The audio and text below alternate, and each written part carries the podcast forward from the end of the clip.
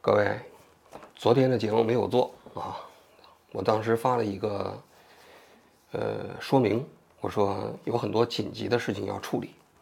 我猜得到啊，今天很多人都在等我们的节目，想等我一个说明，想知道我现在的现状怎么样，到底出了什么事儿，为什么节目断播了，也包括很多人在等着我道歉，给这个我给台湾这件事情造来的各种麻烦来道歉啊。昨天的节目没有播，为什么呢？确确实实出事儿了啊！大家都知道，我在台湾做节目的时候呢，上了一档台湾的综艺节目，叫《贺龙夜夜秀》。这个节目呢，在这星期一的晚上播出。播出之后，到当天晚上，呃，民进党有两个新闻发言人就出来谴责，说我在节目过程中间呢，啊，歧视残疾人。然后呢，第二天的时候啊，台湾的陆委会就质询这个移民署。结果在第二天的时候啊，我就被台湾的移民署啊宣布啊吊销我去台湾的签证，同时呢禁止五年之内啊我再去台湾。所以呢，这是一个挺重要的事情嘛。但对我来讲呢，我这个对我来说不算是出事儿啊。同时这两天，台湾有很多媒体啊都在对我进行口诛笔伐，说我是中共的特务，说我是双面间谍啊等等。这些呢，严格来讲对我来说也构成不了伤害。那这两天到底出了什么事情呢？大家都知道啊，呃，这个事情出来之后呢，我在网上啊，也跟民进党啊发生了一些这个冲突吧，因为我不愿意妥协嘛，我就发了一些言论在推特上，结果呢，这两天在网上引发了一场非常大的网暴，我也不知道这个网暴的这些人都是哪来的，但总而言之，给我们带来了非常大的麻烦。前天晚上的时候呢。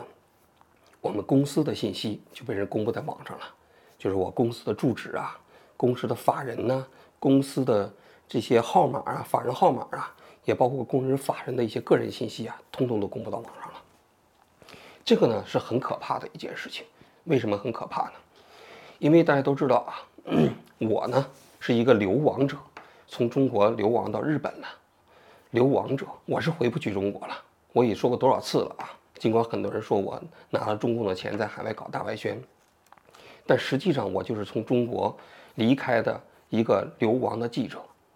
但是呢，所有我们公司其他的员工啊，都是我从中国境内招来的，有的是我过去的同事，有的呢是我从呃其他同事介绍招来的。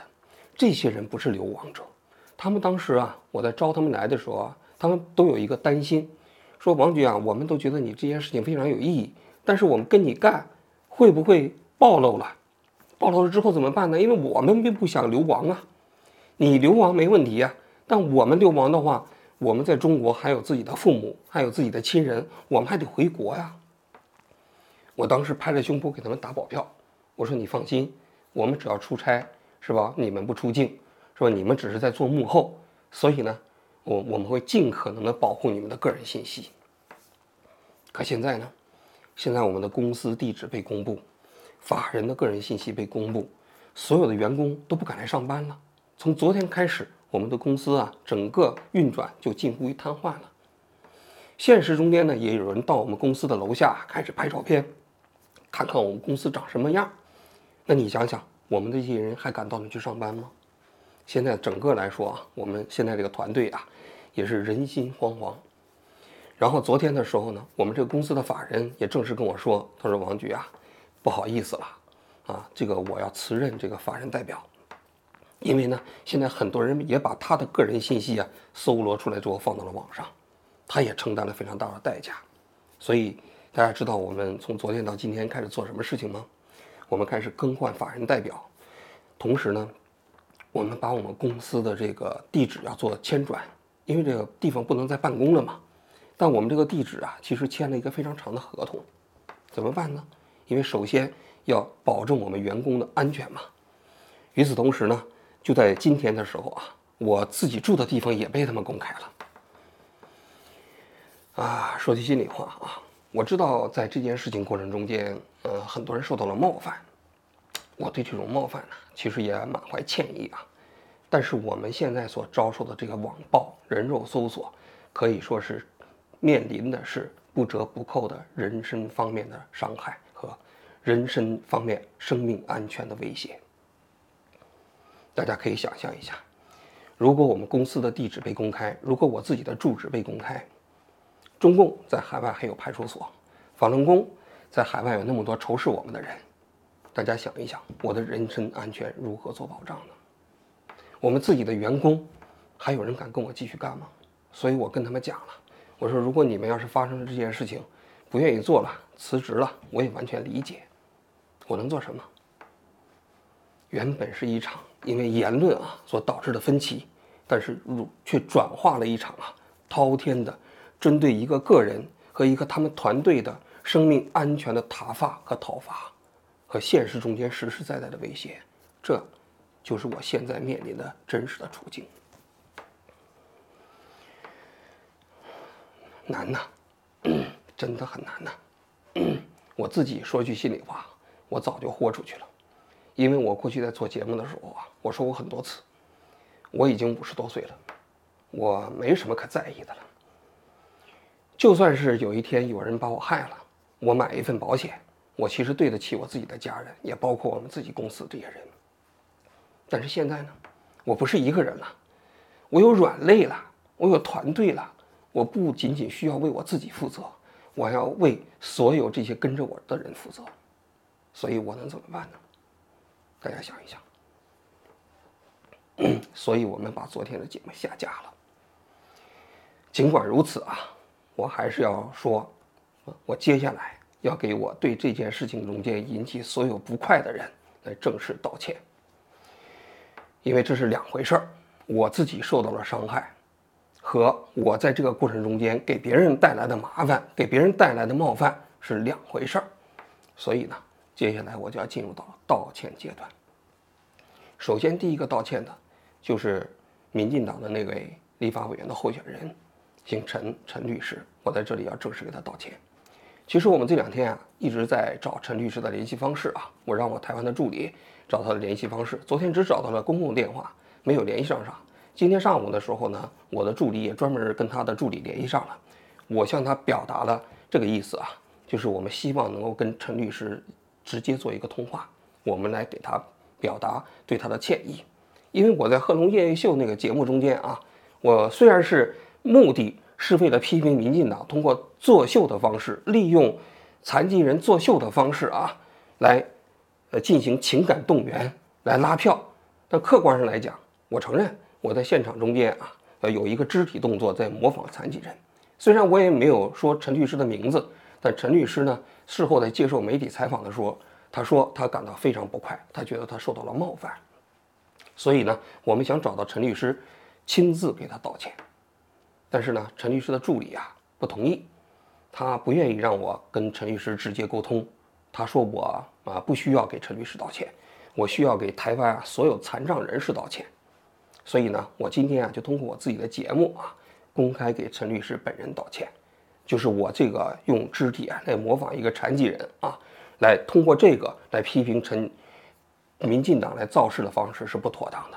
同时呢，我也给所有台湾的残障人士啊来道歉。如果我在节目过程中间，这个这种模仿残障人士的这个肢体动作啊，冒犯了你们，我诚恳的给各位道歉。我本人呢，不是一个歧视残疾人的人。我过去所有的节目，我自己所有的记者生涯，都是在帮助那些弱势群体啊，在跟权力者争取权利。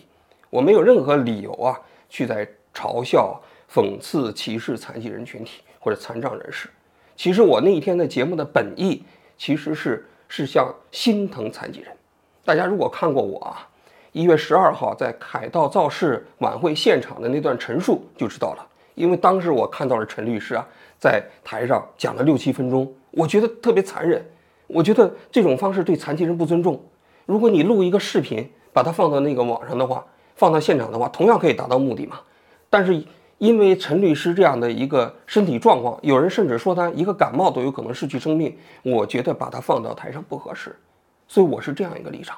我本人没有任何歧视，呃，残疾人的这样的一个动机。所以我在这里啊，不是辩解啊，我就是只是说我自己的动机没有这个。但是陈律师如果觉得冒犯了，我还是要诚恳的给他道歉。不过呢，我这里头啊还想说一点啊，因为陈律师本身是民进党的立法委员。的候选人，呃，虽然说他现在没有当选啊，但他同时我也看到了，他是一个哈佛大学毕业的，好像是一个民权律师啊。我呢也在这里希望陈律师啊，能够对这个呃民进党只谴责啊。我在节目中间对残障人士啊，或许有这种冒犯的这样的一个举动啊啊，他啊予以谴责这种行为啊。我希望他也能够把眼界放得更大一点。我说这话什么意思呢？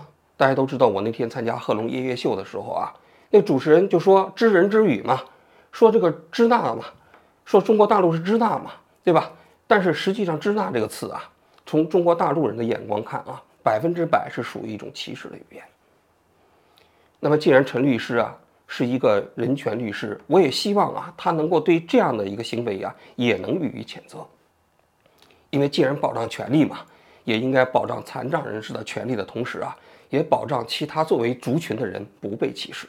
虽然说我们中国大陆人现在在台湾呢，可能被都被当作外国人，但是外国人的权利是不是也应该得到充分的保障呢？台湾是一个民主社会，是一个法治的社会，我们都把台湾当作是华人之光。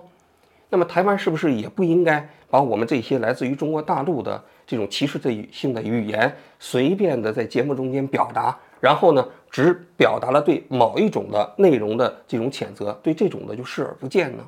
我觉得这也不对。当然，这只是我对陈律师的一个期望啊，他是否愿意我都不在意，这是第一点。第二点，说句心里话，我对《贺龙夜月秀》的节目啊挺歉意的。为什么呢？因为我当时为什么愿意参加这个节目？我是觉得，其实作为一个脱口秀节目啊，呃，他在台湾呢，他还是有比较大的言论尺度。我当年在大陆参加过一期脱口秀节目啊，那个节目叫《恶毒梁环秀》。我上完节目之后不久，这个节目就被中共封杀了。中共嘛，大家都知道，控制言论嘛，不允许你随便开玩笑嘛。所以脱口秀节目在大陆怎么可以生存呢？所以我就认为，其实我上台湾的脱口秀节目，言论尺度可以大一点。所以我愿意在这样的节目中间表达我对台湾社会的一些理解和看法。但是呢，毕竟我这个节目啊，给《贺龙夜夜秀》节目带来了非常大的麻烦。我知道这节目播出之后啊，有很多台湾的这些网民啊，开始这个出征《贺龙夜夜秀》在社交网站上啊，既出征夜《贺龙夜夜秀》的这个节目组，同时又出征他们的主持人。很多支持这个节目的业配啊，那些广告商啊，开始纷纷撤资。我特别熟悉这一套啊，它非常类似于大陆那些。艺人啊，踩了红线之后啊，或者一不小心误触了某一个线的时候啊，那些厂商纷纷跟他们中断代言合同的那种场景。说句心里话，我看着心里挺不是滋味儿。为什么呢？因为我知道这样的一个节目组，它就是靠这些广告和业配活着。如果要是没有这些业配了，那么可能这些节目就没办法生存下去了。所以从我内心的角度来讲，我挺不过意不去的，因为毕竟是我这个个人嘛。给《贺龙夜夜秀》这个节目组带来的这么一个麻烦嘛，所以呢，我在这里啊，也要对《贺龙夜夜秀》这节目表达一点歉意啊。第三个方面呢，我就想表达一下对民进党的歉意啊。啊，我其实昨天的节目还本来还想跟民进党这个战斗，啊，现在看来呢，我改主意了啊，我不战斗了，我对民进党表达歉意。民进党嘛，是吧？就代表着台湾民主，还代表了台湾民意。